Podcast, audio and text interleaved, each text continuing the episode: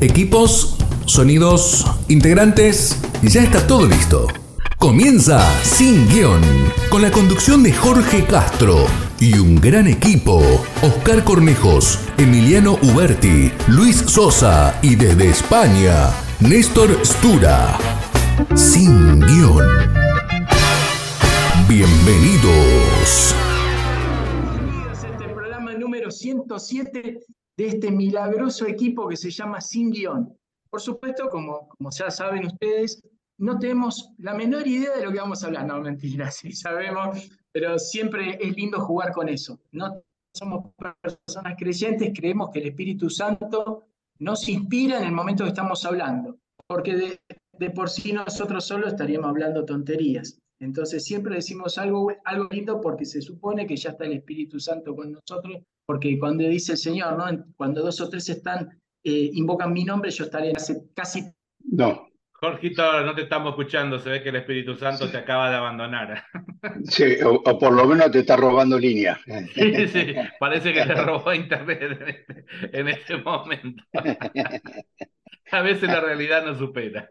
Sí, sí. Está bueno. Bueno, estamos acá en este, como decía Jorge, en este sin guion número 107. La verdad que como decía él, también esto es producto mucho del Espíritu Santo que nos ha llevado a lo largo de estos casi tres años de programa para seguir hablando de las cosas que normalmente no se hablan y si se hablan de determinados temas, siempre el enfoque es absolutamente diferente y contrario a la moral cristiana, en principio. Eh, posterior a eso, digamos, hay muchas interpretaciones a todo esto y vamos transcurriendo eh, a, al, digamos, al desarrollo del programa en la medida que nuestro pequeño saber y entender nos permite ir desarrollándolo. Hoy lo único que ya tenemos bien definido es el tema de la música, así que hoy eh, la música va a ser de eh, algunas bandas de películas muy conocidas que ya el locutor nos lo irá presentando a lo largo del programa, que por eso es milagro de la técnica, ahí ya lo tenemos nuevamente conectado, así que bueno, esperemos que pueda seguir. Conductor, haga de lo suyo que vimos que por un momento el Espíritu Santo lo abandonó y lo sacó de este mundo. Sí, tanto el Espíritu Santo parece que hizo el corte.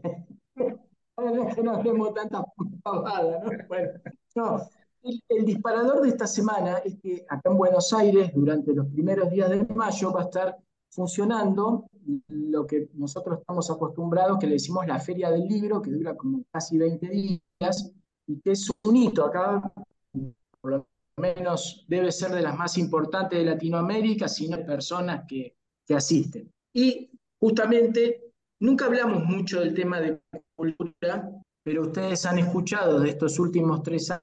Jorgito, tenemos problemas hoy con tu conexión. Eh, así que bueno, vemos a ver si podemos solucionar ese, ese inconveniente. Bueno, amigos, y recordando que en Argentina, en estos días, los primeros días de mayo, vamos a estar asistiendo a la Feria del Libro, que creemos que debe ser o la más importante de Latinoamérica o casi, pero por asistencia y por antigüedad. Entonces, y ahora era el colmo, ¿no? Tenemos el coro canino también. Pero bueno, no. Entonces, les contaba porque creo que nunca hablamos de este tema. Los que nos escuchan hace tres años también saben de la, la carpeta musical que tenemos acá, hemos visto todo y nunca nos pusimos a por ahí a analizar qué es lo que estamos escuchando, sobre todo a todos los gustos, desde música nacional, clásica y demás. Eh, lo importante acá, en lo de la Feria del Libro, me gustaría saber, por lo menos la tendencia de los últimos años, imagínense los libros más vendidos. ¿No? Es lo mismo que seguramente pasa en Europa, los libros de, sobre la ideología de género, la psicología feminista. Se ha colado también algún libro de, de Agustín Laje que ha estado en los topes, creo que ahora también, pero me parece que hay una corriente que esto se está revirtiendo, y que de a poco los libros un poco más interesantes se van poniendo otra vez en la palestra. Le decía a Luis que tengo un amigo que es ambientador y que él me dice, asesorame en tema de libros porque a veces quedo corto y no puede ser que yo no tenga tema de conversación. Y justamente uno de los autores preferidos también se llama Mi Perro, así. No es que el perro escriba libro, pero por lo menos ponerle a un hijo el nombre del autor que le voy a decir también sería complicado. Entonces le recomendé este libro, Néstor, mira, Luis lo vio, para hacer una, para hacer una pequeña introducción, es como una especie de novela de, Chesterton sobre, se llama El hombre que fue jueves, para hacer una introducción al, a lo que es el mundo chestertoniano en, en, en, español, que hay poco, lamentablemente, acá en Argentina está prohibida hasta la cultura, ¿no? Todos hablan de cultura, pero después tenemos impuesto a los libros que hace que este libro en Argentina esté más o menos unos 150 dólares. Es realmente una vergüenza que se hable de cultura y después no te permitan leer. bueno, si lo leen por Papyrus o Kindle es, lo mismo de caro, porque encima es en dólares. Así que eh, viva la cultura para, para nuestro país. Eh, ¿Y eh, cuál es la ventaja de la Feria del Libro? Que generalmente los libros que llegan tienen, por supuesto, menos impuestos, es como un puerto libre de libros que hay que aprovechar para comprar. Yo soy de la vieja guardia, a mí me gusta tocar todavía la hoja de papel, no me acostumbro a leerlo electrónico, me aburro, me duermo, no, no lo siento, no lo palpo. Em, y es interesante porque también tenemos que recordar que el libro más impreso y el primer libro editado como en forma de libro, a que no saben cuál fue. La Biblia. Entonces, vamos a tratar esa. Entonces, este programa lo que va a tratar es de, vamos a hablar de la Biblia, pero también vamos a hablar de los libros que nos influenciaron en nuestra vida, lo que nos dejaron y una pequeña recomendación de cada uno, porque sé que tuvimos historias distintas y lecturas distintas a lo largo de la vida, con lo cual sería, para los que nos escuchan y nos ven, una linda parada para decir, bueno, a ver, estos muchachos llegaron acá de distintos lugares, pero ¿qué los llevó acá? Está bien, la vivencia y demás, pero también lo que hemos leído. Yo les voy a contar cómo llegué acá, muy simple para después ir desarrollándolo. Y esto lo que vamos a hablar es de cultura también. Nunca hablamos de cultura desde nuestro punto de vista, porque en general la cuando uno dice cultura parece como una especie de entelequia que está en la nube, que solo los, que, los críticos de arte saben lo que es y que nosotros, el pueblo común y corriente, no sabemos nada. Y no es así. La cultura es, parte de nuestra vida está en toda nuestra vida. Lo que pasa es que, que ¿a qué llamamos cultura? Bueno, ahí es otra historia mucho más larga y mucho más difícil de decir. Bueno, apareció el jefe también. Justamente que vamos a arrancar con la Biblia, tenemos al experto de la Biblia. Eh, vamos a ver. Decíamos, Oscarcito, que hoy vamos, nuestro tema es un poco el tema de cultura, ¿no? Y hablamos sobre la feria del libro, lo, que cuesta hoy tener algo de cultura.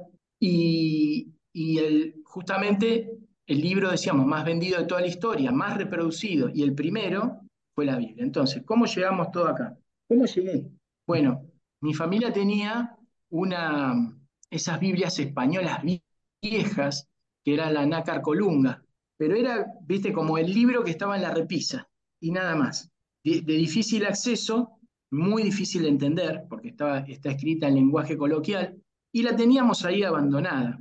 Nunca la había leído hasta que habré tenido más o menos unos 23, 24 años, y, y, llego, digamos, al, al cristianismo por primera vez, y me, por recomendación del, el padre Antonio Rivero, que, siempre, ha salido con nosotros en varios programas, me dice, usted tiene que empezar a leer esto. Y me dice, ¿cuál tiene? Entonces recuerdo que era tapa dura roja, ¿no? Digo, tengo esta, ¡uh, espectacular! Me dice, pero yo no entiendo nada. No importa, usted al igual. ¿Y cómo la leo? Bueno, léala desde que arranca hasta el final.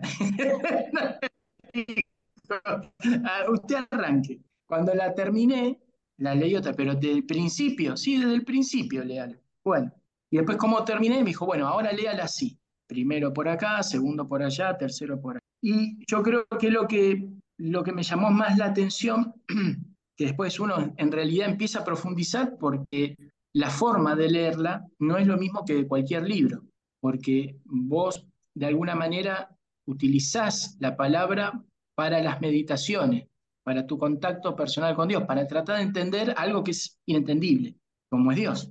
Entonces ahí empezás a ver, y empezás a ver la cultura judía, y empezás a ver las diferencias y en qué nos parecemos, y la cultura de la época no judía, y ahí empezás a hilar todo, cómo eran los griegos, cómo eran los romanos, cómo eran los fenicios, y te acordás de cuando leíste historia, cuando la estudiaste, pero nunca estudiaste a los judíos. Entonces ahí empezás a ver un mundo que te abre nuevísimo y que empezás a ver desde, no sé, si tocamos el cantar de los cantares y una pareja, hasta un incesto, millones de guerras, muertes eh, y cosas muy positivas también. La redención, la salvación, la independencia, la economía.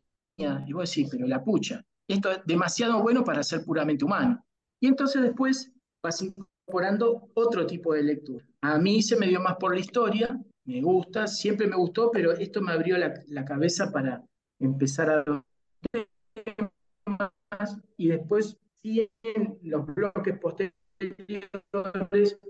ahora quiero dejarlos a ustedes, cómo fue que llegaron ustedes a Biblia, ese primer bloque. Después, si no los hubiéramos leído, tampoco estaríamos hoy acá.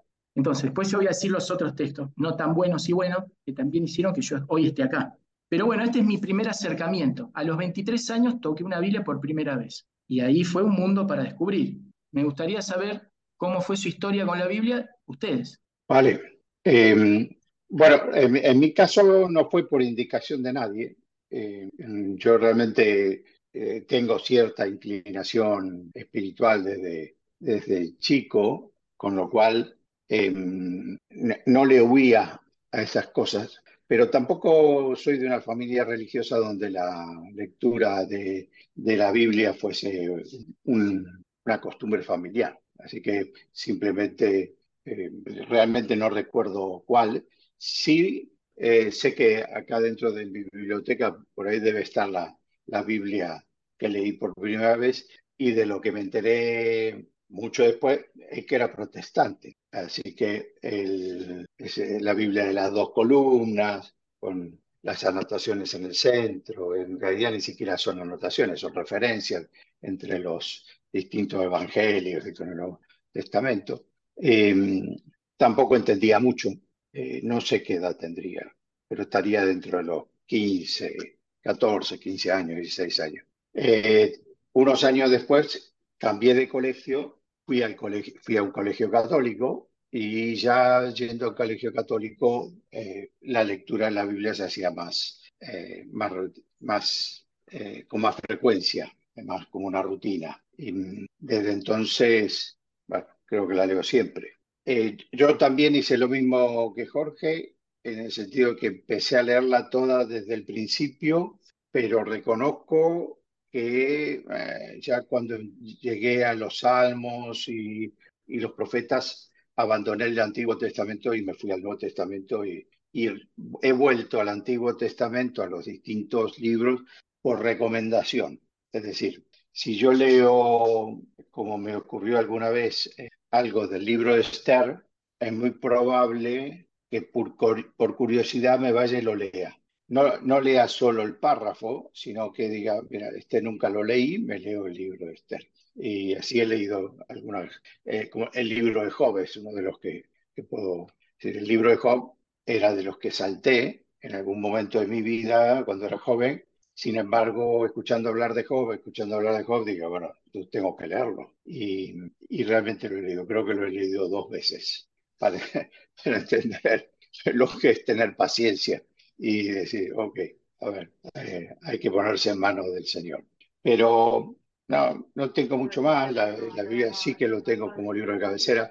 En mi caso, eh, Llevo en mi, bueno, lo tengo en el teléfono, también lo tengo en mi tablet, la versión de la, una versión española moderna de la Universidad de Navarra, que me parece eh, sensacional, eh, sinceramente. Y es la que utilizo yo hoy en día cada vez que quiero buscar una referencia. Porque además que me gusta mucho cómo está redactada, eh, los comentarios son sumamente interesantes hecha por la Universidad de Navarra, que, que depende del Opus Dei, y, eh, y realmente eh, es una muy buena traducción y una muy buena versión.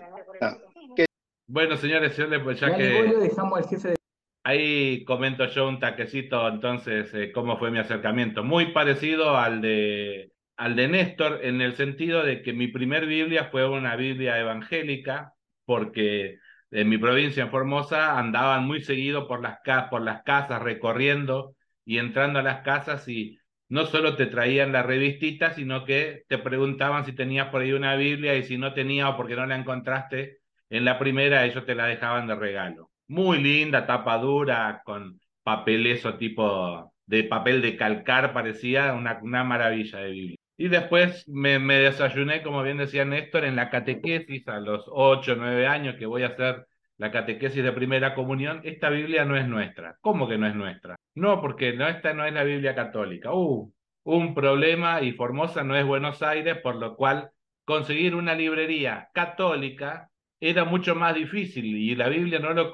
yo ya tenía el miedo este de no comprar la otra Biblia que no fuera, digamos, la católica. Y bueno, tengo la suerte, por decirlo de cierta forma, que tengo una tía que es religiosa y me regala su propia Biblia. Yo en la Biblia mía tengo las iniciales de la Biblia que me regaló, fue la Biblia latinoamericana, que después también me encontré con la otra novedad de que no era la más acertada la traducción, ¿de acuerdo? O sea, siempre, siempre tuve, tuve flojo de papeles con la Biblia. Y bueno, esa Biblia tiene, digamos, las iniciales de un lado de mi tía y del otro lado le puse mis iniciales. Y es una especie de tesoro por ahí, sí, familiar que tengo eso, por ya tiene como alguna tradición eso en, en mi casa particularmente. Ya va a ser muchos años después el acercamiento con, con lo que es la palabra y, el, y más ya el estudio de la palabra. Ya va a ser eh, más o menos a los veintitantos años que eh, ya vivo en Buenos Aires y me empiezo a relacionar con la parroquia Betania y ahí los padres legionarios empiezan a dar cursos de, de Biblia o, o, de Nuevo Testamento, de algo del Antiguo, historia de la iglesia, y así voy metiéndome de a poquito en la lectura de, de la Biblia. Y después voy a entrar en otro tipo de lectura, que es la lectura orante, que es esto que conocemos normalmente como lo que es la lectio divina y de hecho he hecho, digamos, una carrera eh, en Lectio Divina. Eh, tengo como una formación en, en ser agente de pastoral y animación de Lectio Divina. Me he capacitado en ese aspecto y he entrado en, en, un poquito ir escudriñando un poco dentro de la lectura orante de la palabra. Eso más o menos como para que tengas ahí un panorama de cómo fue mi acercamiento hacia, hacia la Biblia en particular. Igual me queda muchísimo más por saber y entender que, bueno, Oscar seguramente lo sabrá explicar mucho mejor porque es un real entendido de lo que son los libros y de, la, y de cada libro más o menos la historia. Yo leído, he leído bastante, pero me he saltado mucho los prólogos de todos los libros que tiene una introducción, cada libro tiene una introducción que nos pone en contexto yo me los he salteado casi todos. ¿Cómo les va? Buen día a todos. ¿Cómo están? Bueno, eh, mi primer acercamiento fue muy chiquitito. Sí, me gustaba mucho leer y, en casa había una Biblia, si bien un poco similar a lo que comentaba alguno de ustedes. Eh, casas no eran practicantes, eran católicos, pero no iban a misa, no iban a misa los domingos. Y yo fui, digamos, a colegio católico en mi primaria y había una Biblia. Y un día ocho años tendría, creo. Recién había aprendido a leer, siete, años, casi ocho, vamos. Y comencé leyendo los, los evangelios. Y siempre me detenía, me acuerdo, y es el día de hoy que no se me borra nunca, en la pasión de Cristo.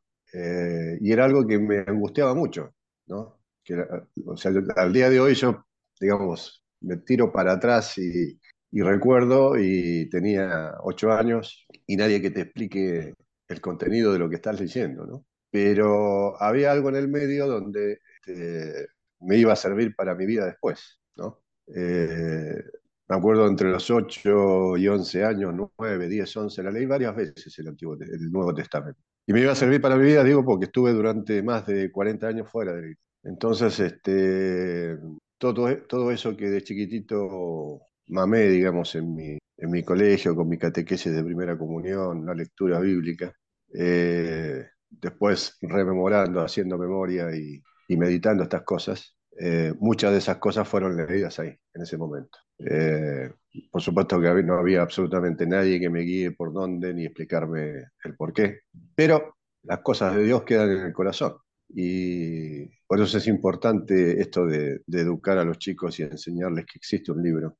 En realidad no es un libro, es una serie de libros, ¿no? Este, es una colección de libros en una sola encuadernación, esa sería una, una definición de la Biblia. Este, son 76 libros. Eh, luego el acercamiento fue ya desde muy grande. Eh, yo me confirmé a los 49 años, ahí tomé mi confirmación. Volví a retomar la lectura bíblica. De esto ya eran 12, 13 años. Y no la alargué más. O sea, eh, fue comenzar, comenzar a leer, a leer, a leer y querer cada vez saber más. ¿no? y bueno, he hecho cursos.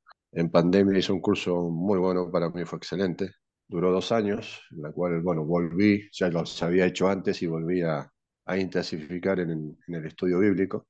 Eh, ya había empezado en la parroquia, en su momento habían designado una persona para comenzar con, con un apostolado bíblico, esa persona en definitiva deja porque viaja a España y me le animé al, padre Fernando. Entonces le digo, padre, yo me animo a dar este, animación bíblica o pastoral. Yo ya tenía hecho los cursos, y, me da lo que y formo el grupo bíblico en la parroquia, eh, con lo cual el día de hoy sigue estando, o sea, seguimos, seguimos reuniéndonos y, haciendo nuestros encuentros bíblicos. Eh, la verdad que es un mundo que no se termina de conocer jamás. Y, y, entender la Biblia significa entender la revelación de Dios hacia el hombre. Eh, y después de mucho tiempo de haberla leído varias veces, eh, uno se da cuenta por qué los padres de la iglesia enseñan a leer primero el Nuevo Testamento y luego ir para atrás. Eh, y esa pedagogía la traen, o, la traemos, digamos, cuando alguien te explica cómo comienza a leer la Biblia, generalmente te dicen, lee primero eh, los Evangelios. Una vez leídos los Evangelios, vamos para atrás, ¿no? Y comenzamos con otros libros que tienen que ver con, con la revelación. Y son libros puntualmente, se indican libros puntuales donde este, está muy claro cómo Dios se va revelando y quién es ese enviado, ¿no? Al cual, este, comenzando por Moisés, el Éxodo, este, es anunciado que en algún momento de la humanidad, no se sabía cuándo, iba a venir. Eh, y ese enviado iba a ser Cristo. Así que es una historia de la revelación, es una historia linda, en algunos casos cuesta mucho entenderla, en algunos casos eh, uno tiende, como decía Néstor, a dejar la lectura porque se hace pesada. El libro de Job es pesado. Eh, yo lo tuve que estudiar y lo tuve que leer y, a Dios gracias, doy gracias de haberlo leído obligadamente y, y haberlo estudiado y haberlo entendido y luego haber gustado del libro, porque me encantó. O sea, cuando uno lo estudia y, y sabe su significado y cómo está escrito, y lo que más me llamó la atención del libro fue cuando se escribió. Fue uno de los primeros libros que se escribió de la, de la Biblia. Es uno de los libros más antiguos escritos. Este, se escribió antes que el Génesis. Entonces, eh, y es un libro que parece una obra de teatro. Es una obra de teatro este, en la cual estos actores se presentan en un tribunal. ¿no? Eh, es maravilloso cómo está escrito el libro. La verdad que eh, desde el punto de vista de la literatura antigua y y lo que es la literatura hebrea es, realmente genial el libro. Son los libros más largos junto con el de Isaías. El autor es el mismo, ¿no? En, cambio, en, Isaías cambian los autores. Isaías no escribió todo el, libro de Isaías. Eh, para quienes estudiamos, por ahí hemos estudiado un poquito el libro de Isaías, se divide en tres partes. O sea, eh, lo que es Isaías propiamente dicho, creo que va del 1 al 14, luego está Deutero Isaías y Trito Isaías. O sea, son tres autores distintos. Isaías no escribió todo el, libro de Isaías. Este, esto tiene que ver porque había una costumbre eh, muy antigua de los hebreos de tomar un referente y darle el nombre de ese referente al libro para que se pueda leer. Pero bueno, es muy largo, podemos estar dos años hablando de, lo que es este, cada uno de los libros de la Biblia. Eh, fundamentalmente, bueno, el Pentateuco es un libro que son cinco libros que tenemos que leer sí o sí, este, nos marcan nuestra, nuestra historia, nuestros antepasados, este, nuestra cultura, lo que heredamos de la cultura hebrea. Eh, em, me gusta mucho toda la parte del Génesis de los patriarcas, el Éxodo, es un libro espectacular. Hay libros que, que son muy pesados, muy pesados como números, eh, pesadísimos para terminarlo, cuesta un montón, hay que tener mucha este, y a veces lo que cansa son las repeticiones, porque era parte de la literatura, ¿no? Esto de repetir. Entonces era, se repite A, A acá abajo, B, B y C, C, y con un núcleo central. Entonces ese es el estudio, digamos. Entonces por eso es tan repetitivo lo que se dice, ¿no? Y se va repitiendo y repitiendo y repitiendo, y uno trata de ir adelantando, y cosa que hace mal, porque hay que leerlo con el espíritu también. A veces queremos leerlo con, directamente con, como leemos cualquier otro libro y no se puede. La verdad que la Biblia es un libro que no se puede leer así. Me gustan mucho también los libros históricos, todo lo que es Samuel, todo lo que es este, eh, la historia de David, ¿no? Eh, historia de los patriarcas, la historia del pueblo de Israel, eh, jueces, es un lindo libro también, muy lindo. Ahí encontramos varios, varios este, personajes históricos como Sansón, este, Débora, la primera, la primera jueza, el por qué se nombran jueces. Y luego de jueces viene toda la parte de la monarquía. ¿Por qué se nombran los reyes? ¿no? ¿Por qué el pueblo de Israel pide a un rey? Y Dios les dice, eso es lo más que me impresionó a mí, ¿no? Les dice, bueno, ustedes quieren un rey, pero les va a pasar esto con un rey. Este, la van a pasar mal con un rey. Sin embargo, el pueblo quiere un rey. Bueno, más o menos parecido a lo que pasa ahora, ¿no? Este, yo siempre me admiro porque lo que ha dicho la Biblia hace 3.000 años atrás, este, hoy se, se, repite exactamente igual. Entonces, aquellos que me dicen que es un libro antiguo caduco, mentira. O sea, es un libro que hoy es, lo llevamos a la realidad y es exactamente vivirla hoy, con distintos personajes. Así que bueno, eh, lo dejo a ustedes, porque si yo, yo con el tema de la Biblia, la verdad que me podría pasar hablando horas. Este, así que bueno. Gracias, muchachos. Menos mal que no había guion. Vamos al primer corte musical, así que el productor se acuerde de poner el relojito, si no nos vamos a ir por, por las ramas. Y vamos a escuchar, este, este día elegimos todas las que son bandas sonoras de películas, algunas más de la edad de, por ahí de Oscar o de Néstor, pero que son universales, y otras por ahí los más jóvenes con, con Luis y yo. pero bueno, es muy interesante, ahora se van a dar cuenta. El primer tema que vamos a escuchar es un temazo de un peliculón, si bien la película es nueva, el, libro es antiguo. Eh, se llama, bueno, de las crónicas de Narnia, la banda sonora de Narnia, que es espectacular por la Filarmónica de Nueva York. Enseguida continuamos con más invierno.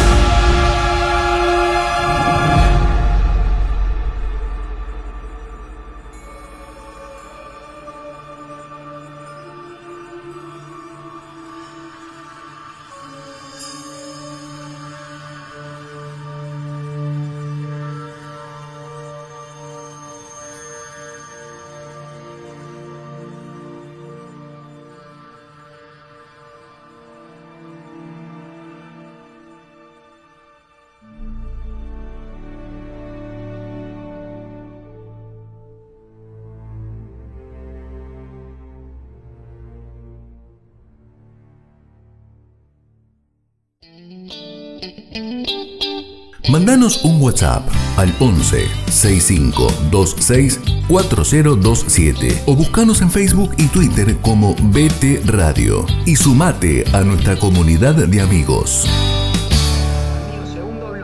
Bueno, ya hicimos una pequeña introducción de cómo llegamos al, al tema bíblico y que por ahí ahora seguramente hemos hablado de esto. Yo no recuerdo particularmente el programa, pero en tres años creo que esto lo tocamos un montón de veces. Ahora vamos a ir un poco más en detalle porque eh, generalmente uno llega a la lectura bíblica a través de Biblias protestantes. Entonces, por ahí, en general, los que nos escuchan, los que nos ven, también seguramente deben tener una Biblia protestante y no saben cómo diferenciar. Y la Biblia protestante va a haber grandes inconvenientes más allá de que fan los libros, pero por lo menos en el Nuevo Testamento no va a haber grandes diferencias con una Biblia católica, digamos, término medio eh, sí obviamente van a faltar libros, y eso es, de notar. Ahora después vamos a explicar por qué. Yo particularmente tengo la idea de que hay que leer todo, pero hay que leerlo con una palabra que siempre venimos repitiendo siempre en todos los años, que se llama discernimiento. Si uno lee libros, libros por leer, por leer, por leer, por quedar como Bob Esponja, nos vamos a quedar inflados de mucho conocimiento, pero que va a ser difícil bajarlo a la realidad. Pero eso no quiere decir que no haya que leer todo, ni lo que opina la gente que no opina como nosotros, porque en un momento de nuestra vida tampoco nosotros opinamos así como ahora. Entonces, tuvimos un bagaje que nos fueron llevando, no sé, quizás la familia, quizás los amigos, quizás cuando ingresamos en la universidad. Entonces, ahí es donde también uno se va codeando con otra gente que por ahí no piensa o piensa de otra manera, y te hacen leer libros que por ahí no es que te hacen perder la fe, pero en algunos puntos, y en algunos sobre todo si uno no está más o menos bien asentado, duda, tambalea. Yo les cuento un libro que me marcó mucho, para mal, en los finales de los años 60, eh, por supuesto este, este, autor todavía vive, se llama Eric von Daniken, escribió un libro que llamaba eh, Recuerdos del futuro y Mensaje de los dioses. Recuerdos del futuro se hizo película, él es suizo de nacimiento, pero se crió en Alemania. Y vamos a ver que Alemania tiene mucho que ver con la cultura eh, que ha influenciado en muchos jóvenes. Eh, este libro yo lo leí, después vi la, película, y la verdad que me hizo cambiar de parecer. Yo no era nada, con lo cual estaba abierto cualquier propuesta, y lamentablemente eso me llevó para cualquier lado. Eh, pero la historia, la, mi vida, me ha hecho leer muchas cosas. Por ejemplo, he leído parte del Zohar, que es parte de la, de la mística judía, se utiliza mucho en la Kabbalah, y hoy tenemos bibliotecas enteras hablando de eso. Yo lo leí por mi cuenta, sin entender nada, y no entendí absolutamente nada. Debe tener una explicación, obviamente, pero bueno, a mí no me guió nadie en leerlo, así que era terriblemente difícil. También leí el Talmud, porque el que lee Cábala casi como obligado a leer el Talmud, que es la explicación práctica, es, digamos, el pueblo judío también cree en la oralidad, la transmisión oral, no solo de que la palabra de Dios esté contenida en el Antiguo Testamento, sino también en la tradición oral. Entonces, por ejemplo, el Talmud, que es la resolución de los problemas. La verdad que cuando lo, leí no estaba imbuido en lo que era la cultura judía, lo leí como neófito, como puedo leer cualquier cosa.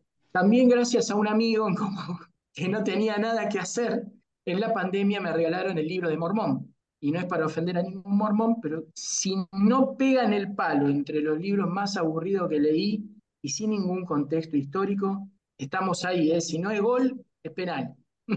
Después, en, la antigüedad, sí he leído muchas más cosas. Por ejemplo, el I Ching. Eh, he, he, leído el Corán dos veces. ¿Por qué? Porque estudié árabe por una, por una cuestión de caligrafía, la caligrafía perfecta es la que está en el Corán. O sea, no hay mejor forma de aprender la caligrafía árabe sino leyendo el Corán.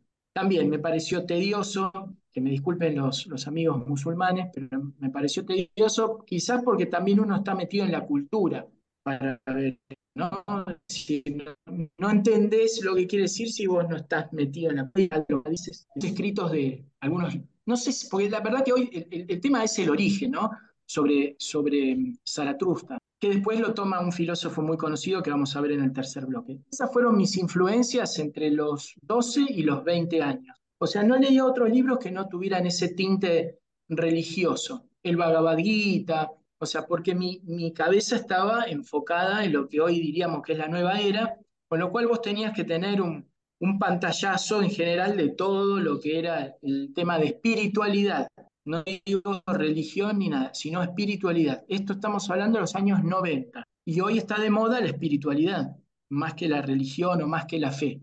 Es la creencia panteísta de la energía, de que todos somos parte de Dios y Dios está en todos, con lo cual somos dioses. Bueno, yo eso lo leía en los años 89, 90, 91. Estaba muy metido sobre ese tema, pero también y, creo que después más grande, eh, yo no trato de no impedir que la gente lea, aun cuando uno no crea lo que leo, pero sí lo que hay que tener es discernimiento para entender. Yo les comento, hace muchos, no muchos años, pero antes de la pandemia me compré los libros de Noval Yuval Harari, que es uno de los hoy pilares del posmodernismo y del transhumanismo. Eh, la verdad que es chocante, pero ¿qué pasa? no todas las ideas del 100% son malas, o sea, hay muchas cosas que se pueden adaptar. Nadie es el 100% malo ni nadie es 100% bueno, somos humanos. Y nuestras ideas también varían en ese claroscuro. Eh, y la verdad que te ayuda a pensar, porque después cuando e, esa realidad baja y, la ves todos los días, vos decís, uh, esto yo ya lo leí acá. Con lo cual te permite reflexionar dónde estás parado, qué es lo que busca el mundo, qué es lo que buscas vos, cómo refutarlo, ¿sí? ¿Cómo incorporar las cosas más o menos buenas que puede llegar a tener? O sea, eh, yo jamás prohibiría la lectura. ¿Por qué?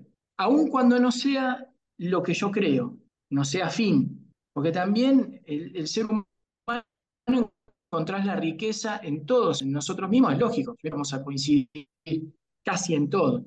Pero también es bueno leer lo que otras personas piensan, porque quizás han tenido una historia de vida no, fácil, lo han llevado mal, han tenido malas amistades o malas experiencias, y es comprensible que también se dedique uno a eso, ¿no es cierto? Si uno lee las historias de, los grandes filósofos, siempre han tenido algún tipo de problema que lo ha alejado, si es que tenía fe, o nadie se le acercó a hablar de fe, como el caso de Chesterton, hasta que fue grande. Él fue masón, así se dice, porque en la época la gente que estaba en esos ambientes generalmente era masón, eh, que es hoy uno de mis eh, autores preferidos, que habla sobre una filosofía cristiana. Él parte desde el, desde el teísmo hacia el catolicismo a través de un montón de libros. El que recomiendo siempre es Ortodoxia, es el que más me gusta, con un tono jocoso, irónico, eh, sobre la, cómo era la cultura de la época británica en comienzo del siglo XX. Era politólogo, era ensayista, escritor, periodista. Y es muy interesante porque también hay que ampliar, ¿no es cierto? Yo leía todo espiritual sin guía, o tenía por ahí guías que sabían menos que yo, pero yo creía que ellos sabían y te van guiando para, para el diablo, digamos, para interpretar cosas que no se interpretan así. Entonces también hay que tener cuidado quién te guía, si vas a buscar alguien que te asesore en lo que vos vas leyendo, porque si no te puede llevar para cualquier lado. Bueno, eso es un pantallazo extra bíblico que ahora en este segundo bloque me gustaría que comencemos también así, patriarca, en, esta línea, es decir, qué libros te influenciaron además de la Biblia, sea que hayan sido cristianos o católicos, o sea que no, o los que te correspondía leer por tu trabajo, ¿qué cosas te marcaron? Bueno, em, de lo que incluso de justo de los que has mencionado, eh, que más me ha impactado, que lo tengo por ahí atrás, es Chesterton, pero em, no un libro en especial, sino que tengo un libro muy grande que es una eh, recolección de, sus escritos. El libro este se llama ¿Por qué soy católico? por Gilbert K. Chesterton y el, el autor que, que hizo la recopilación fue tema por tema extrayendo eh, los comentarios o los escritos de Chesterton de sus diferentes libros de sus diferentes libros, de sus diferentes eh, debates que tenía, eh, porque era muy de debatir eh, filosóficamente, tipo preparadísimo. Pero muy importante porque, o muy interesante porque principalmente relata su historia de conversión. Para los que no lo conocen, yo recomiendo muchísimo leer acerca de Chesterton y leerlo a Chesterton, porque además de ser un muy buen novelista, yo me acuerdo que eh, Jorge Luis Borges lo tenía entre sus dos autores preferidos, eh, aparte de ser un muy buen novelista, el tipo eh, tiene una profundidad de miras y una claridad cuando expresa pensamientos espirituales, religiosos o eh, de su vida íntima que vale la pena. Entonces, un hombre que no nace católico, nace en una familia protestante, eh, se deja llevar o satisface los deseos de su familia en su juventud, hasta que hay algo que lo cansa, que lo aburre, eh, se aleja del protestantismo, se hace ateo, llega a ser ateo, se reconoce como que llegó un momento que dijo Dios no existía, y a partir de ahí empieza el camino de vuelta. Y el camino de un hombre que murió, no quiero mentir, pero debe haber muerto a eso de los 70 años, 60, 70 años, eh, se convirtió al, al, catolicismo en los, sus últimos 10 o 12. Es decir, que la mayor parte de su vida se la pasó buscando. no se la pasó perdiendo el tiempo, se la pasó buscando. Y bueno, y eso se relata en este libro. Por eso realmente yo lo, lo recomiendo y es uno de los que eh, cada dos por tres eh, recurro a él para recordar algunas cosas. ¿Y qué otros? Eh, he leído libros, todo lo contrario, es decir, libros malos. Comentabas vos ahí, estoy tratando de acordarme, hay un autor español eh, que eh, después, después si lo busco entre mi biblioteca seguro que lo voy a encontrar, pero no tengo, lo tengo en electrónico. Él relata eh, la, la, pasión de Cristo vista por una persona del futuro que logra ir a la época de Cristo con una máquina pero lo relata como si fuera cierto, como si fuera él, no, no como una novela. Es una novela, sabemos que no es posible y todavía no, no es, eso no es posible. Y este hombre relata eso y lo que me llamó la atención del libro es que como yo lo leí de grande, eh, lo habré leído hace unos 10, 15 años, eh, indudablemente detectaba las cosas que o que eran mentira, o que era un invento, o que era una fantasía, pero al mismo tiempo tengo amigos de mi edad que con menos formación católica decían, es posible, es posible, ¿ya? léelo porque es muy posible. Lo que y con lo cual vemos que hay libros buenos y hay otros libros que no tanto, hay que tener mucho cuidado por eso. Mm. Bueno, para seguir el orden preestablecido, digamos. Eh, tengo apenas un minuto veinte, locutor, así que te te lo resumo rapidito en esto de libros así, digamos, para definir el que me influenció mucho es El Principito, un libro que he llegado a tener hasta cuatro ejemplares en mi casa porque me gustaba tanto y cuando veía una nueva edición iba y lo volvía a comprar. Y así, bueno, fui acumulando varios hasta quedarme solo ahora con uno porque también lo fui regalando. Lo fui regalando porque me pareció excelente como libro y lo recomiendo. En mi primaria he leído muchos libros de la literatura universal, digamos, no por exigencia de la currícula, sino porque había unos, unos libros, digamos, una colección de libros de Robin Hood, que muchos los conocerán, que habían en la biblioteca del colegio y yo la podía retirar. Entonces ahí me leía todas las, de todas las historias, Sinbad del Marino y todas las que ya conocemos de la literatura estaban ahí, en cierta forma en medio resumidos en esos, en esos libros, y me, me, he leído casi toda esa colección en los siete años de primaria. Después otros libros así ya eh, más de grande, he leído libros, uno que se destaca por sobre todos, digamos, son el de Jesús de Nazaret, de Ratzinger, eh, uno de los que más me ha gustado. Y después sí he leído puntual por ahí los textos de, de casi todos los documentos católicos que fue publicando en su momento los distintos padres de la iglesia, los papas y demás, me, me he leído casi todos.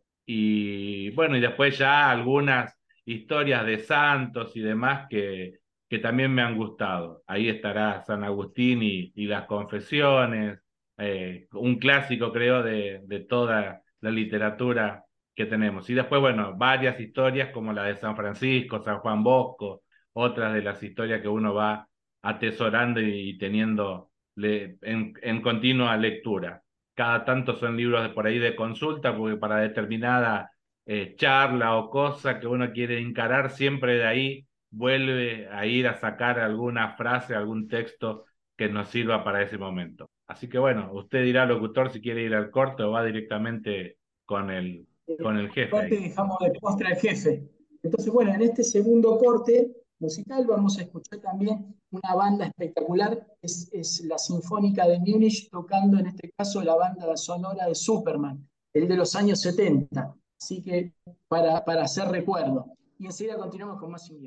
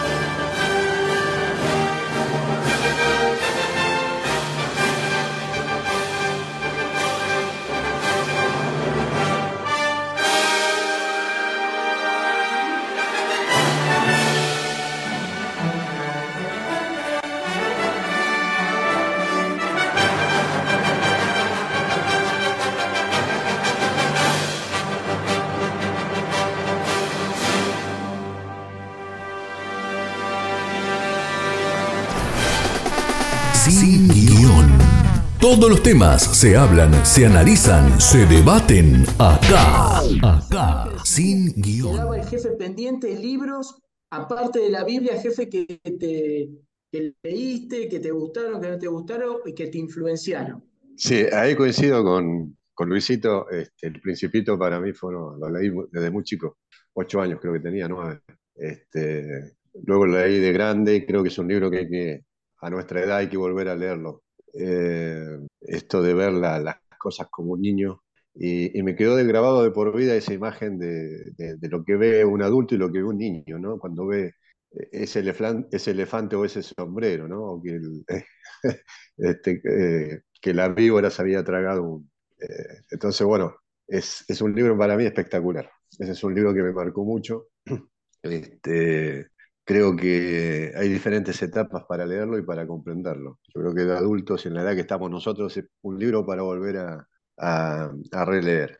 Otro libro que me, lo prestaron, en realidad me lo, me lo regalaron en fotocopia, porque no se conseguía, por lo menos acá. Eh, es un libro del Papa mm, Juan Pablo I, se llama Excelentísimos Señores. Me pareció genial, genial. Eh, cuenta de forma, es un, una, mm, eh, este Papa que estuvo solamente un mes ¿no? en, su, en su función de, de Papa y falleció, bueno, había escrito este libro y lo que hace es eh, tener un diálogo con diferentes personajes ¿no? de la historia, ya sean ficticios o no. Y uno de los que más me gustó es un diálogo que tiene con, con Pinocho. Eh, yo lo recomiendo porque les, les, va a encantar, se lo van a leer, pero en un par de días. Eh, creo que está en internet hoy. y bueno, si lo pueden bajárselo o lo pueden conseguir. A mí me lo habían regalado, pero me regalaron fotocopia. En ese momento aquel el original no se conseguía. me lo prestó un sacerdote, me acuerdo, me lo regaló. Este, y cuando lo leí me pareció maravilloso, o sea, la, forma en que lo escribió, eh, digamos, eh, la sutileza con que escribía, eh, cómo, la bondad que tenía ese papa y cómo veía las cosas, ¿no? Cómo, cómo, cómo se ponía en el personaje y, dialogaba con, este, con cada uno de estos personajes. Y el que más me quedó grabado es ese diálogo con, con, con Pinocho. Este, así que bueno, se los recomiendo porque si no lo han leído, es un muy buen libro y se lee muy rápido y es un libro bonito, les va a encantar. Eh, después yo era muy, de chico era muy, me marcó mucho la literatura inglesa. Eh, Tom Sawyer, todas las aventuras inglesas que ya conocemos, que son clásicos. Este, me las leía absolutamente todas. En realidad me vino abajo de, la adolescencia, ¿viste? Ya empecé a leer otro tipo de cosas que nada que ver, pero bueno, tuve una, una infancia de mucha lectura y con buena lectura, ¿sí? Que me marcó. Yo digo siempre que me marcó. Es como que Dios te acompaña y, vas leyendo buena literatura y me pasó a mí, yo a esta altura del partido lo veo y, y me sirvió para, para adelante, ¿no? Eh, para mí la literatura inglesa, en lo que tenía que ver a cuentos y todo lo demás, es, es muy buena, es muy buena. Eh, pues ya, bueno, ya de grande coincido con Luis, este, Ratzinger para mí es lo máximo. Eh, Jesús de Nazaret es una saga de tres libros, pero espectacular. Hay que leerlo tranquilo, calmado, tres veces, cuatro veces. es catequético en algún momento, es teológico en otro momento, eh, es histórico en algún otro momento. La verdad que chapó, es para sacarse el sombrero con, con Ratzinger. Eh, y en general con toda su, su, este, producción, ¿no? Eh, después otros libros más, más comunes o más este, de que yo recuerdo, generalmente son muy clásicos yo para leer, ¿no? Me, me, apasiona mucho. La historia en algún momento me apasionó mucho, muchísimo. Dejé de leer historia pero creo que todo va sirviendo para luego lo que Dios te va poniendo, lo, el camino que uno va eligiendo, te sirve. Creo que te sirve.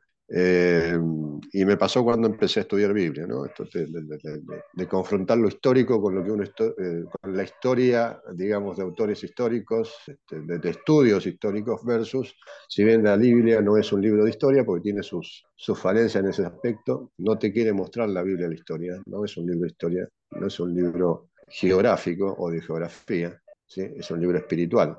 Este, así que hay que mirarlo desde ese punto de vista, pues tiene algunos errores. Si bien decimos que la Biblia no tiene errores, cuando decimos que no tiene errores, son errores del punto teológico. ¿sí?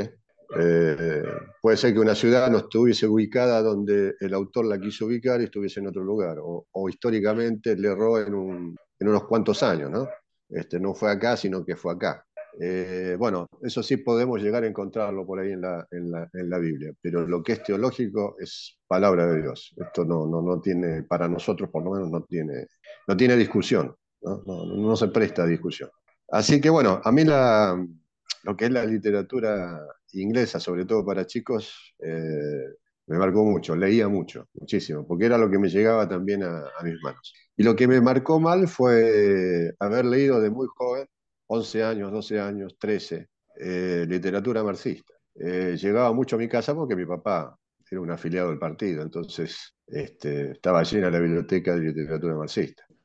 había que agarrarlo, si ya leíamos una cosa, agarramos el libro y leíamos y empezamos a este, entonces, bueno, el, capital de Marx me llegó muy temprano, muy temprana edad, no lo entendía muy bien, pero la verdad que lo malo también te queda, entonces te va machacando.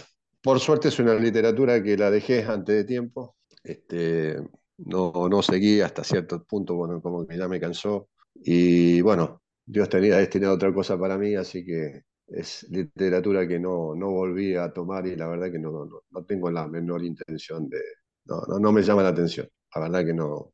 Eh, pero sí, bueno, te van marcando, son cosas que... Por eso a veces hay que tener cuidado también con lo que se lee. Depende de la etapa donde estés, hay que tener cuidado con lo que se lee. Y esto no quiere decir que vos seas represivo en la lectura, ¿no? Que pongamos, pero bueno, sí ciertos límites con nuestros hijos cuando van leyendo algunas cosas que, que sabemos que les pueden hacer un daño y es importante estar al lado, ¿no? Sobre todo cuando son chicos. Muy, muy bueno lo, lo que dijiste. Eh, ahora te voy a hacer una, una, pregunta referida a esto también. Bueno, por ejemplo, yo soy, a mí me gustan mucho las películas de terror, pero las películas son lindas, pero los libros son más lindos todavía. Por ejemplo, Stephen King es, es un autor que es muy popular eh, sobre ciertos libros, por ejemplo, pero hay libros que son muy, muy buenos, muy caros también. Yo tengo It, aquello, es hermoso leerlo, la verdad que te entretiene, lleno de, valores. Yo no sé si es que lo escribió pensando lo que estaba escribiendo o le salió así, pero es una película que a veces las películas trastocan un poco el mensaje que quiere decir el escritor.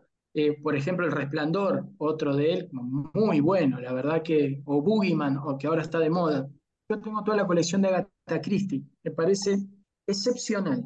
Son libros cortos, con la verdad muy llevaderos, em, que, que, ha creado personajes entrañables, ¿no? que uno se ha criado prácticamente con, que lo hemos visto después en series, en películas con grandes actores.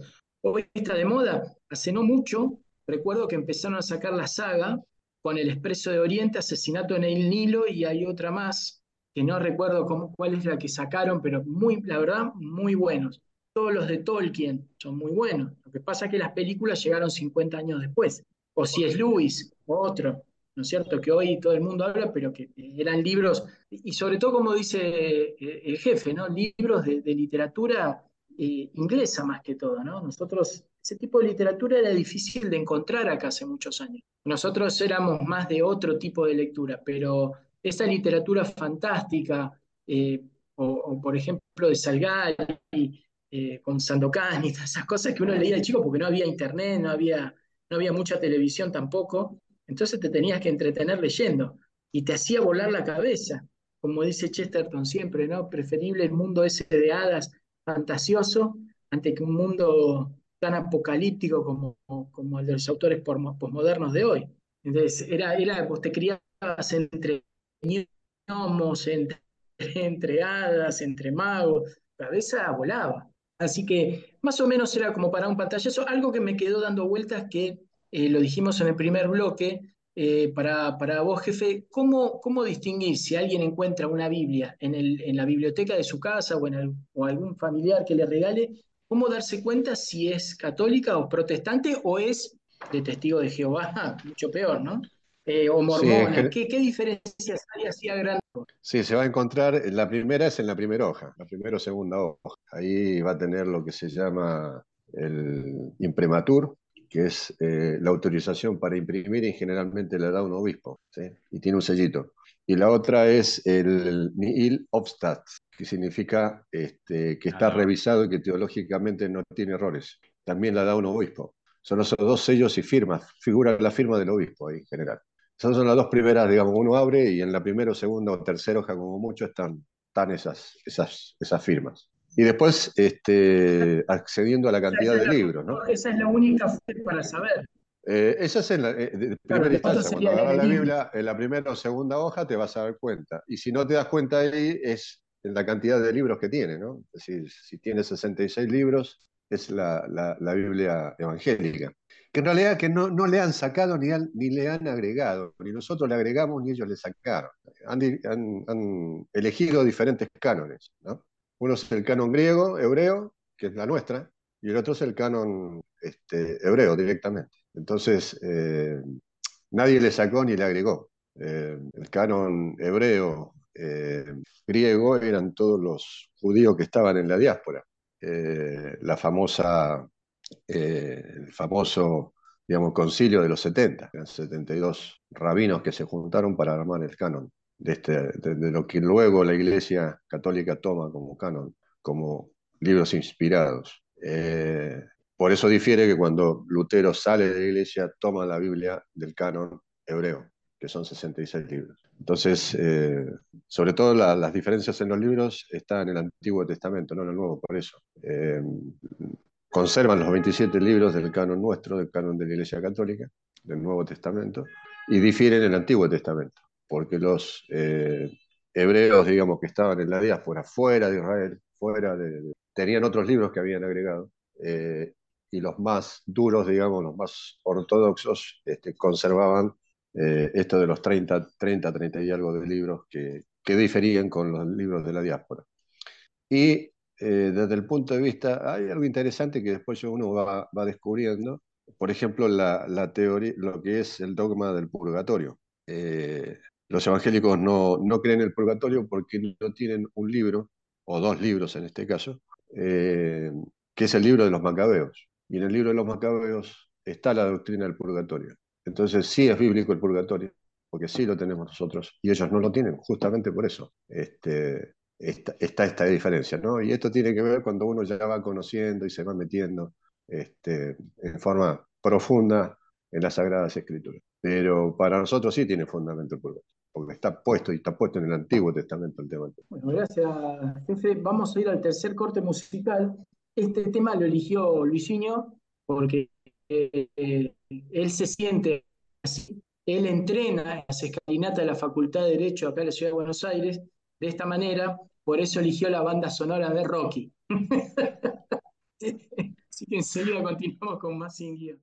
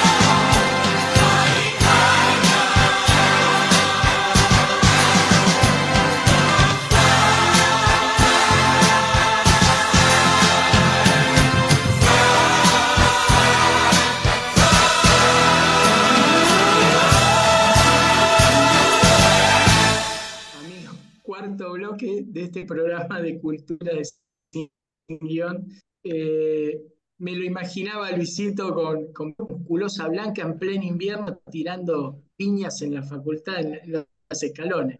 Eh, una figura interesante de, analizar. Bueno, eh, quisiera, quisiera hacer algún comentario porque lo que nosotros hablamos como cultura, generalmente apuntamos a la literatura o a la lectura.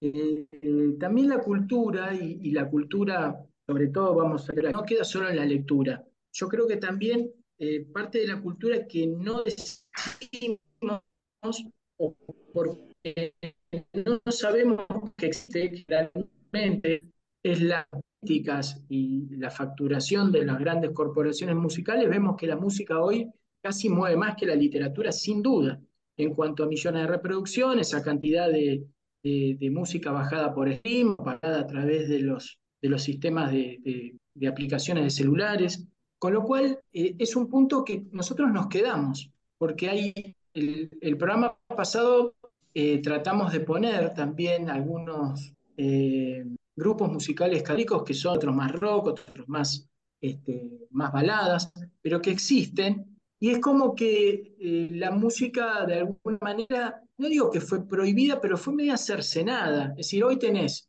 la libertad de escuchar lo que quieras o no la libertad de escuchar cualquier cosa. También es el discernimiento, ¿no es cierto? A través de las letras de la música o, de lo que expresa la, banda o el solista que interpreta la, canción. Pero de alguna manera la música es importante en cuanto a la cultura y a la cultura cristiana. Otra de las cosas que nos olvidamos siempre en, la cultura católica, que, que si nosotros no hablamos de esta cuestión, generalmente caemos en, la cultura profana del escuchar o de hacer cualquier cosa. Por ejemplo, bueno, ya no digo la escultura, la consideramos parte de la cultura, eh, como un complemento, me van a matar mi amigo escultor, pero digamos, no podemos nombrarlas en particular hoy. La, la, cuestión de la pintura y de la escultura han quedado más relegadas porque hoy también vemos todo el arte digital Hoy está más de moda yo, Andy Warhol que, que, David, que el David de Miguel Ángel. Con lo cual, y, la, y las abstracciones, por ejemplo, de y demás. Em, con lo cual, yo creo que hoy son dos artes o dos partes de la cultura que, hemos, que, han quedado completamente desfasadas de este mundo postmoderno. ¿no? Hemos quedado los grandes clásicos y nada más. Em, y otra era la arquitectura. Y la arquitectura también, creo que pasó de, ser parte de la cultura, del acervo de un pueblo, a hoy ser algo ecléctico, funcional, este, solamente pensando en la rentabilidad. De hecho, nada más los que nos ven por internet, un proyecto de arquitectura que está muy bueno, ¿no? si Dios quiere, prontamente vamos a empezar con, con y está linda, pero es algo normal, es funcional, pero falta esa, esa categoría cultural de que, por ejemplo, lo que se llamaba la Biblia de los iletrados, ¿no? gente que por ahí no sabía leer ni escribir, pero iba a una iglesia, miraba los vitrón, veía esa, esa combinación de colores y, momentos generalmente bíblicos sobre la vida de los santos y ya ibas pensando a qué se refería el tema que estaba inspirado, pintado en ese, en ese vidrio. Entonces, digo, ¿Qué es entonces la cultura católica? Es la, literatura, por supuesto. Es la música, también. Difícil de encontrar, pero la hay. Nosotros con Luisinho hemos encontrado casi 27 formas de, cantar las acciones litúrgicas en 32 idiomas distintos. Eh, la danza, por ejemplo, para acá nosotros la danza es totalmente inviable con la liturgia, pero para, las, para el no, los distintos ritos o para la los distintos ritos es fundamental. pero eso hay que descubrirlo, o hay que redescubrirlo. Hay que redescubrir la buena música, hay que volver a integrar a la música ambiente eclesial, no litúrgico, sino extra litúrgico también. Letras muy inspiradoras de grupos que ya hemos pasado acá. Eh, también que no, no implica nada raro, pero hay que incorporarlo.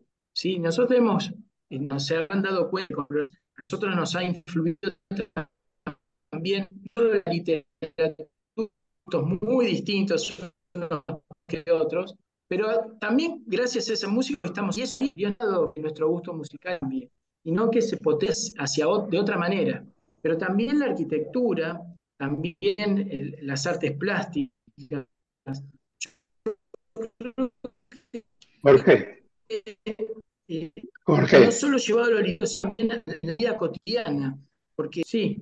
Se te escucha muy mal. Muy mal. Si nos vas a hacer una pregunta, no entendemos qué es lo que estás diciendo. Yo escucho arquitectura, música. Me gustaría, sí, me gustaría que, nos den el punto de vista cada uno. Bueno, ahí lo terminamos de perder a Jorquiño. Así que bueno, esperemos recuperarlo. Ahí aparentemente está, está volviendo. Bueno, señores de Sin Guión, ahí llegó la pregunta en formato de texto. Eh, la pregunta que nos hace Jorgito es esta. ¿Cómo vemos la cultura cristiana más allá de la literatura? Eh, la cultura es una, un concepto, el tema cultura, que ya los otros días estuvimos hablando un poco de qué era la cultura, ¿no? También eso es una, una cosa para ir desuniendo también qué entendemos por la cultura.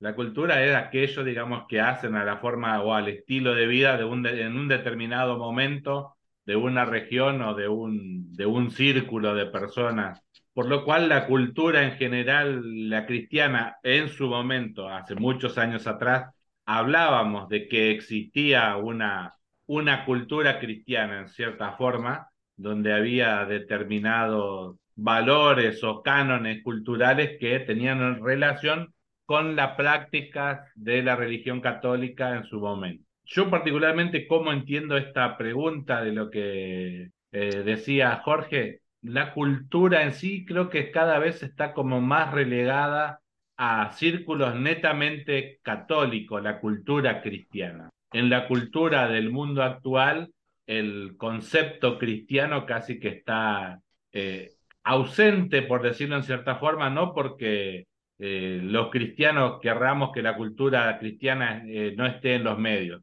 No tiene cabida porque los medios no les interesa, porque no vende. Eh, principalmente. Pero, digamos, hay que ver que hay muchas cosas en las cuales la cultura cristiana está mucho más allá de los libros, como bien decía. Se conoce a Roma también como el quinto evangelio, porque es un, un lugar donde, como decía Jorge en su momento, se puede ver y entender mucha de la catequesis cristiana a través de las pinturas, los templos y demás, y hay toda una, una parte de la parte pictórica, sobre todo en el Vaticano, lo que es las distintas, las distintas capillas o iglesias, que no solo las de Roma, hay en Buenos Aires mismo muchas que ya tienen su, sus años de construcción, que siguen teniendo una gran relevancia la parte pictórica de, de, la, de, de las construcciones. Yo acá cerca tengo a las carmelitas descalzas que tienen, no tienen muchos ornamentos, pero tienen poco y esenciales lo que tienen, que hacen, no, provocan una elevación en aquel que, que se acerca en una contemplación de esas imágenes que hay. Y también aquí cerquita, frente al Parque Centenario, tenemos otra de Nuestra Señora de los Dolores que también tiene una parte arquitectónica y pictórica interesante y digna de, ser contemplada. Pues creo que ese es el valor de, esa parte, digamos, de la parte pictórica que tienen las construcciones de, de los templos católicos, que provoquen eso, la elevación y esa evocación a un misterio de la vida del Señor y que nos permiten en su, en su momento poder tener un pensamiento más allá de lo meramente artístico. Oscar, ¿vos tenés algo? Sí, yo creo que, que todo lo que hoy vivimos está altamente influenciado por una cultura cristiana occidental y cristiana, ¿no? Y aunque muchos eh, la, las quieran, la quieran defenestrar y quieran meternos a otro tipo de, cultura, eh, no, no podemos dejar de pensar que, el cristianismo eh, dio vuelta a Europa, ¿no? Y, digamos, con, con, la conquista de América o, el descubrimiento de América, eh, han traído también esa cultura a nuestros pueblos y es la que ha, digamos, se ha desarrollado y es la que hemos adoptado como medio de vida. Eh, creo que todo influenció. Creo que la cultura romana, la greco-romana, sobre todo lo que es el cristianismo, las primeras universidades han sido católicas, este, han sido cristianas, los colegios, los primeros colegios en el Nuevo Mundo han sido católicos los jesuitas influenciaron mucho tiempo. Eh, así que bueno, es, difícil sustraerse de, la cultura cristiana, porque la cultura cristiana está subyacente en todo lo que vivimos. Este, aunque quieran limpiarlo, aunque quieran este, esconderlo y meter otro tipo de cultura sobre ella, este, es muy difícil porque eh, si, si, nos retrotraemos en el tiempo y leemos un poquito, nos vamos a dar cuenta que, que todo lo que heredamos, absolutamente todo lo que heredamos, eh, viene de la cultura cristiana. Sin más, este, eh, Luis, vos este, seguramente lo sabrás mucho mejor que yo. Eh, en las universidades se sigue dando derecho romano como formación, y es netamente cultura occidental y cristiana. heredamos un montón de cosas. hasta no hace mucho tiempo en los colegios se daba latín, se dejó de dar latín creo que hace 40 años atrás más o menos se habrá dejado de dar latín en los colegios. Pero si lo medís en el tiempo, es poco tiempo. O sea, no, no, hasta hace mucho en los colegios se daba latín.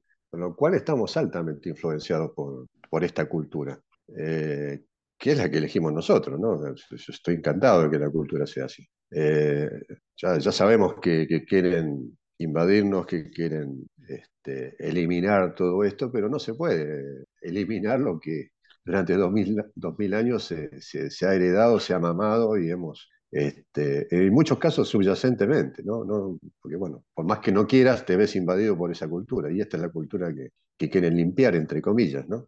Eh, así con otras materias, qué sé yo, se me ocurrió porque lo primero que se me pasó por la cabeza es el tema de derecho romano, que es una materia que se ve en la universidad, ¿sí? Los que estudian derecho saben este, que es una materia que, obligatoria. Es decir, que Roma influenció muchísimo también en nuestro, hasta el día de hoy, eh, en el lenguaje, en las palabras, hay un montón de cosas que se heredan del griego, que se agregan del... También tenemos una cultura, parte de esa cultura o parte de nuestro idioma también hereda de, de lo que se llamaba en su momento los moros, ¿no? Este, así que heredamos de los árabes también algo. Este, siempre hay algo fuera de lo que predomina que está también subyacente.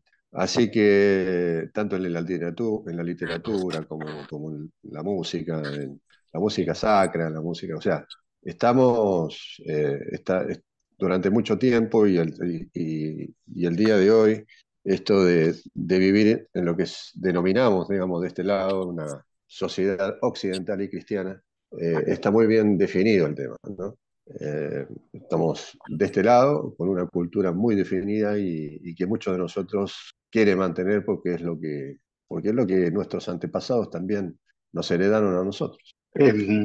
voy a a hablar de un tema más actual, pero que tiene que ver con esto y, un poco es, eh, trato de inyectar optimismo. Em, justamente esta mañana estaba escuchando, no sé si conocen la película que se acaba de estrenar hace muy poco, se llama Libres. Em, acá se estrenó en España, eh, como toda película religiosa que habla de mm, seriamente de nuestra religión, Em, se estrena marginalmente en horarios de tarde, que la gente trabaja, que no puede ir al cine, pero la cuestión, y esto fue creo que hace un par de semanas, estaba escuchando esta mañana en Madrid, porque creo que se ha estrenado todavía, por ahora solo en Madrid, fue tanto el éxito que tuvieron que pasar a los horarios a las 8 de la noche, a las 10 de la noche, que es la gente cuando más va y están a sala llena. No les voy a contar nada porque yo no la vi, pero es un documental, según la crítica, excelentemente hecho, donde se introducen en eh, varios, creo que son seis o siete, conventos actuales de eh, monjas y monjes contemplativos eh, y hablan con ellos. Y hablan con gente, con monjas y monjes que son mayores, eh, jóvenes y hablan de los temas que la gente dice, uff, estos que están encerrados debe ser uno, un aburrimiento y, no tendrá nada que hacer, y lo que será eso. Y, dicen que no, que la, la, película revela realmente una vida eh, en plenitud, en unos lugares arquitectónicamente, como hablaba hace un momento, porque maravillosos, entendámonos, yo voy, por ejemplo, los sábados a la mañana, voy a misa a un monasterio de las Anas, eh, de Santa Ana, a, las monjitas las llaman las Anas, eh, que son monjas contemplativas dominicas, un encanto de, mujeres, cantan bien, es una, un encanto. Y eh, la iglesia es una maravilla, es, es preciosa como la tienen, porque claro, viven para eso tienen unos parques detrás que también son una belleza. Es decir, eh, es como que yo viviera encerrado en mi casa y si tengo todo lo necesario como para mantener mi casa y eh, si sería un tonto en no hacerlo. Bueno, esto lo mismo. Entonces dicen que son unos, unos lugares espectaculares donde viven, pero claro, viven encerradas o encerrados. No hay gente que va a la calle, sale de fiesta, vuelve, es otra cosa. Entonces, em, yo creo, volviendo al tema, que eh, somos nosotros los católicos, no me refiero específicamente a, mí a nosotros que no, estamos en el mundo del arte, pero los que no tenemos que dejar de que se muera la parte artística del catolicismo. Es decir, el católico tiene que salir a la calle a cantar o pintar o lo que sea, es que si hay un católico que sabe hacer, no garabatos esos horribles, pero sí un buen, eh, como que llaman la pintura en la calle, esta se me fue la cabeza. Eh, un graffiti. Un graffiti. Tiene que hacerlo, es decir, hay que demostrar que uno es cristiano y que es católico y que, y que no está mal la, la fe, y demostrar la fe y seguir en la fe y ser fiel a la fe y explicar por qué no. Eso es, eh, entonces, es que el arte, como dijiste bien, Jorge, vos en un momento, fue en su momento un, uno de los métodos mejores de evangelización, de educación, de catequesis. Es decir, la gente que iba a la, a la iglesia eh, no entendía a veces de lo que se hablaba, pero sí entendía cuando veía una pintura de un santo, cuando un santo tiene un perro al lado que le está lamiendo las heridas, se entiende lo que está haciendo, lo que está pasando. Entonces, eh, no podemos dejar que el arte eh, podemos, tenemos que ser lo más eh, religiosos posible, no dejar de orar, etc. Pero hay que dejar que el, arte católico cristiano se exprese, se exprese con totalidad y que se exprese en todo, yo soy muy quizás egocentrista en esto, pero eh, si yo veo belleza en el arte, generalmente, generalmente, yo diría que 90, más del 90% de las veces, el arte que me genera eh, hacia hermosura tiene algo que ver con la religión. Es decir,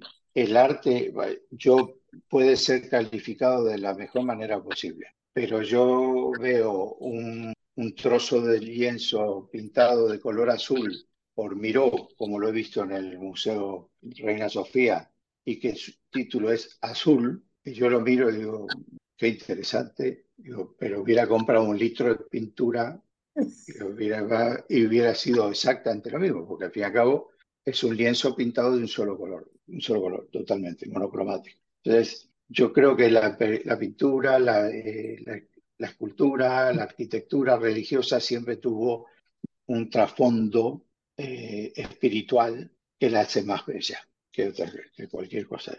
¡Qué grande, Néstor! Increíble, impresionante. Nos vamos a ir al, cuarto corte musical. En este caso, eh, vamos a escuchar, de, ya que nosotros somos cuatro deportistas, eh, una canción sobre una película que fue muy famosa ahí a principios de los 80, Vamos a escuchar la banda sonora de Carrozas de Fuego y enseguida volvemos con el último bloque y las conclusiones de este programa de cultura de cine.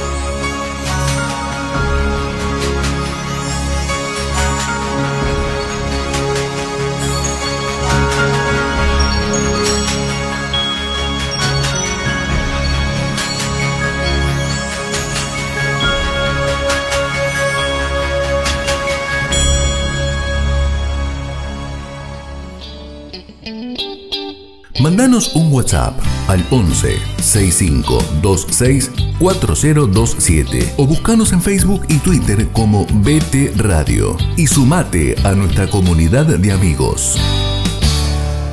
Bueno amigos, quinto último bloque. Jefe, vos te tenés que ir, así que danos una conclusión sobre la cultura en general o si querés sobre la cultura eh, cristiana católica así antes de irnos eh, tenemos tu visión.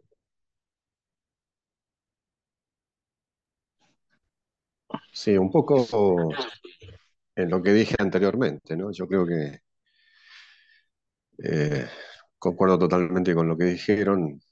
Eh, en las épocas en las cuales el pueblo era muy difícil acceder a, la información, era analfabeto, no sabía leer, no sabía escribir. La forma de mostrarles lo que estaba escrito y que solo estaba, no digo habilitado, que solamente los, los, este, los que se dedicaban a, entrar a un monasterio, los sacerdotes o, este, aquellos que se consagraban a través de un monasterio eh, y accedían este, a los libros, a estos libros religiosos, este, y podían aprender a leer y a escribir. O la gente que, bueno, tenía mucho dinero y podía este, cultivarse o, aprender letras, como se decía antiguamente. Eh, toda la cultura, todo el arte estaba destinado a que el pueblo, o el vulgo, como se lo llamaba este, en latín, este, pudiera acceder a esta cultura a través de, la pintura, de los dibujos, de los vitros. En los vitros los seguimos viendo en las iglesias, ¿no? es muy lindo observarlos aquellas iglesias que tienen vitro. Eh, así que bueno, la, cultura nuestro, eh, tanto en Europa como en nuestro continente, estaba netamente marcado por, por el cristianismo, totalmente. Eh, y vuelvo a reiterar, es lo que hoy por hoy se quiere, se quiere voltear, si lo digamos así, ¿no? Diciéndolo bien abruptamente. Imponiendo otro tipo de culturas que son, no son las nuestras. Eh, entonces, en cada acto de, la vida diaria nosotros tenemos la cultura occidental y cristiana. Yo no me voy a cansar de repetirlo. Aunque no nos demos cuenta, todas las actividades que hacemos están relacionadas con una, con una actividad que, que el cristianismo ha marcado durante dos mil años de existencia. Entonces, este, quizás por ahí, bueno, podríamos decir que, las iglesias no están llenas o que la gente cada vez ve menos a Dios, pero esto del lado religioso, pero del lado, digamos, netamente cultural, sigue estando. Eh, es nuestro, está, va, en nuestra idiosincrasia, ha sido heredado de generación en generación. Este, el idioma, eh, bueno, infinidad de cosas que, que hacen al mundo occidental, la cultura, todo, lo que tenga que ver también con la que se sigue manteniendo, por suerte, este, valores, muchos de los valores se han mantenido a través del tiempo, los valores cristianos, bueno, para nosotros los católicos permanecen inmutables, pero para la sociedad han ido cambiando, ¿no? Pero así todo eh, se ha mantenido durante mucho tiempo. Eh, hasta no hace muy poco tiempo eh, el aborto no era delito y durante dos mil y pico, dos mil años este, no fue, era delito. Eh, hasta hace tres, cuatro años atrás comenzó a no ser delito, es decir, lo ha cambiado la sociedad, pero bueno, todo esto, todo esto ha, sido heredado por una cultura cristiana. Sin mayor duda, entre más nos alejemos de esta cultura cristiana, este, no nos va a ir tan bien no nos va a ir también. Bueno, gracias Oscarcito, te despedimos y tenéis que ir. Abrazo Un abrazo grande, para todos. Nos vemos en el próximo programa. Y muchachos, yo estaba pensando en que por ahí lo que antes era la, cuestión artística, más bien plástica, hoy podemos extenderla también a lo que es el cine, la cuestión audiovisual, que no es menos. Y, y yo no sé de recomendar puesto que a mí me gusta un género que es muy particular, que es el terror. Pero hacía rato que no veía una película de terror que terminara bien. Y, eso pasa porque el, el autor es nada más ni nada menos que el Padre Amor, y estoy hablando del Exorcista del Papa, película que les recomiendo que puedan ver si, si pueden o si se animan. En el cine es otra, otro tipo de experiencia. Y, este, y fue una de las pocas películas, obviamente basadas en un libro de un sacerdote, que termina bien. No solo que termina bien por lo que sucede, que no lo quiero contar, pero estoy tentado a contarlo, sino también por el mensaje que deja. Es muy interesante el que la pueda ver, véala, se la recomiendo. Además, es un actorazo, Russell Crowe, como, como hace del padre amor, bastante ácida en ciertos momentos, así que es para recomendar. Y no nos olvidamos de esta parte audiovisual que hoy tiene tanto calado en, el público y sobre todo en el público juvenil. Y por eso los libros de, de C.S. Lewis o de Tolkien hoy quizás no se, no se leen desde el punto de vista de sentarse un joven a leerlo, pero yo creo que todavía el joven tiene esa, esa fascinación con lo fantástico como teníamos nosotros cuando leíamos esos libros en las películas de superhéroes. No nos olvidemos de eso, que hoy son las más vistas. Con lo cual, ese anhelo todavía de vivir lo fantástico, de, ser alguien que, que, se destaque por buenas, por buenas obras que hace, como es el, superhéroe en general, lo tenemos bastante, bastante metido todavía en nuestro ADN y a pesar de, las, de, que los quieren transfigurar o cambiar, la gente se les queja ¿eh? y no quieren que eso sea de esta manera o de la otra, quieren como era, como fue siempre. Eso todavía es algo que creo que hay que rescatar. Así que bueno, eso es todo, todo para mí, muchachos. Yo creo que debería cerrar el patriarca, que es el, el que siempre da esa palabra justa, ¿no, Luisinho? ¿Qué opinas vos? Estás muteado. Vamos, eso, siempre tiene que cerrar el patriarca, no olvidemos que es la persona autorizada para todo. Es eh, responsabilidad. Siempre es así, como de una vieja frase que no lo dije yo, lo dijo alguien que capaz que conocer, el mejor vino se deja para el final. No sé si te decís, recuerda pero, pero, para, vos, pero vos estás insinuando que el patriarca sabe por viejo o sabe por patriarca? No, sabe por patriarca y también por viejo, porque ha vivido bastante, mucho más que nosotros de, de, la vida, digamos. No sigamos por ahí que me quedo sin tiempo. a, ver, eh, voy a ser muy breve porque en realidad eh, en el, la respuesta anterior, eh, poco que di mi resumen. El, el arte en sí como arte mm, es muy frío y no tiene mucho sentido si no tiene algo de espíritu detrás. Es decir, y eso se nota específicamente todo lo que es el arte moderno, ya sea arquitectura moderna, eh, como decía muy bien Jorge, eh, los cuadros, decir, la pintura moderna, mucho de, mucha de la música moderna, que realmente lastima los oídos, o te envuelven un tumba, tumba, tumba, tumba, tumba, que parece que no, no sale de, ese, de eso. Y mm, cuando uno escucha una letra o en una canción que tiene un sentido, que da sentido a la vida, a lo que te pasa, a las cosas tristes y a las cosas alegres, o te da esperanza, o cuando uno mira un cuadro cuando uno ve, por ejemplo, eh, la Sagrada Familia como arquitectura o ve em, eh, la, em, la, pasión de, Miguel Ángel eh, con el Cristo en, las manos de, o en el bien, perdón, en el seno de la madre descargado de la cruz, em, uno descubre que detrás del arte puede haber un sentimiento. Y generalmente la, la religión, principalmente la nuestra, eh, en todas sus versiones, eh, acá no estoy hablando solo de católicos, en todas sus versiones, em, ha demostrado eh, que hay una belleza detrás de esto. Y es creo que justamente eso lo que le molesta a la progresía actual. Y es eso lo que hace que se trate de prohibir, eh, la gente me parecería exagerado, ¿no? pero yo no veo que prohíban nada, no, no. Eh, tratan de minimizar todo lo que sea arte religioso o circunscribirlo adentro de un, de un templo.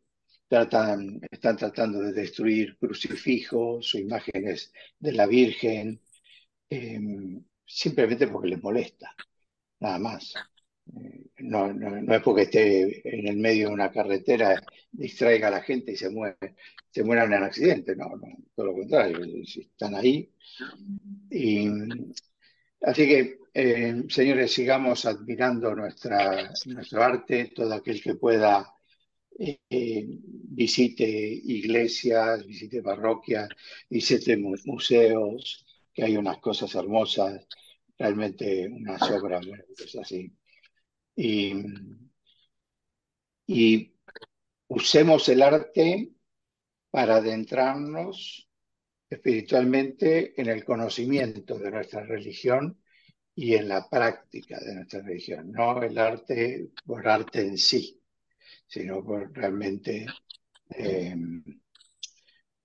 eh, como un medio para llegar a Dios y para que Dios entre dentro de nosotros. Gracias, Patriarca. Luisito. Sí, espectacular. ¿Qué más decir después de estas palabras tan sabias de Néstor? Me encantó eso de, y lo voy a rescatar como cierre esto, ¿no? De que la cultura, ya sea la pintura, la música, el cine, tenga ese, lo que decía él, no solo sea algo meramente artístico desde lo técnico, sino que tenga ese espíritu, ese espíritu que nos lleve a introducirnos en el misterio.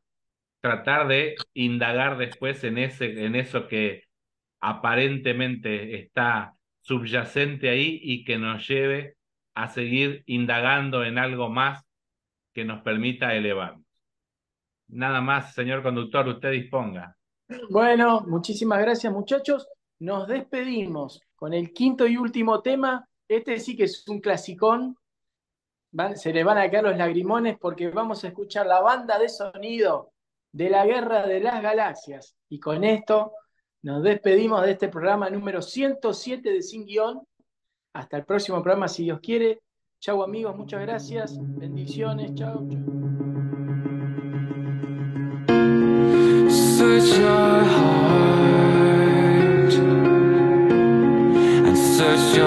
no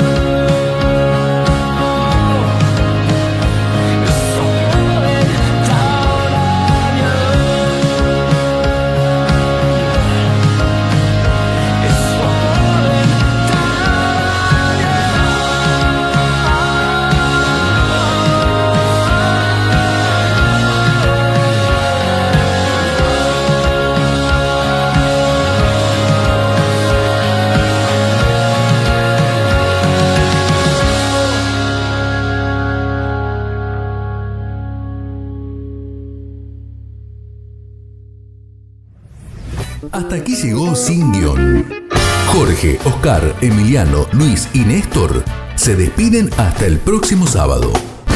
Hasta entonces.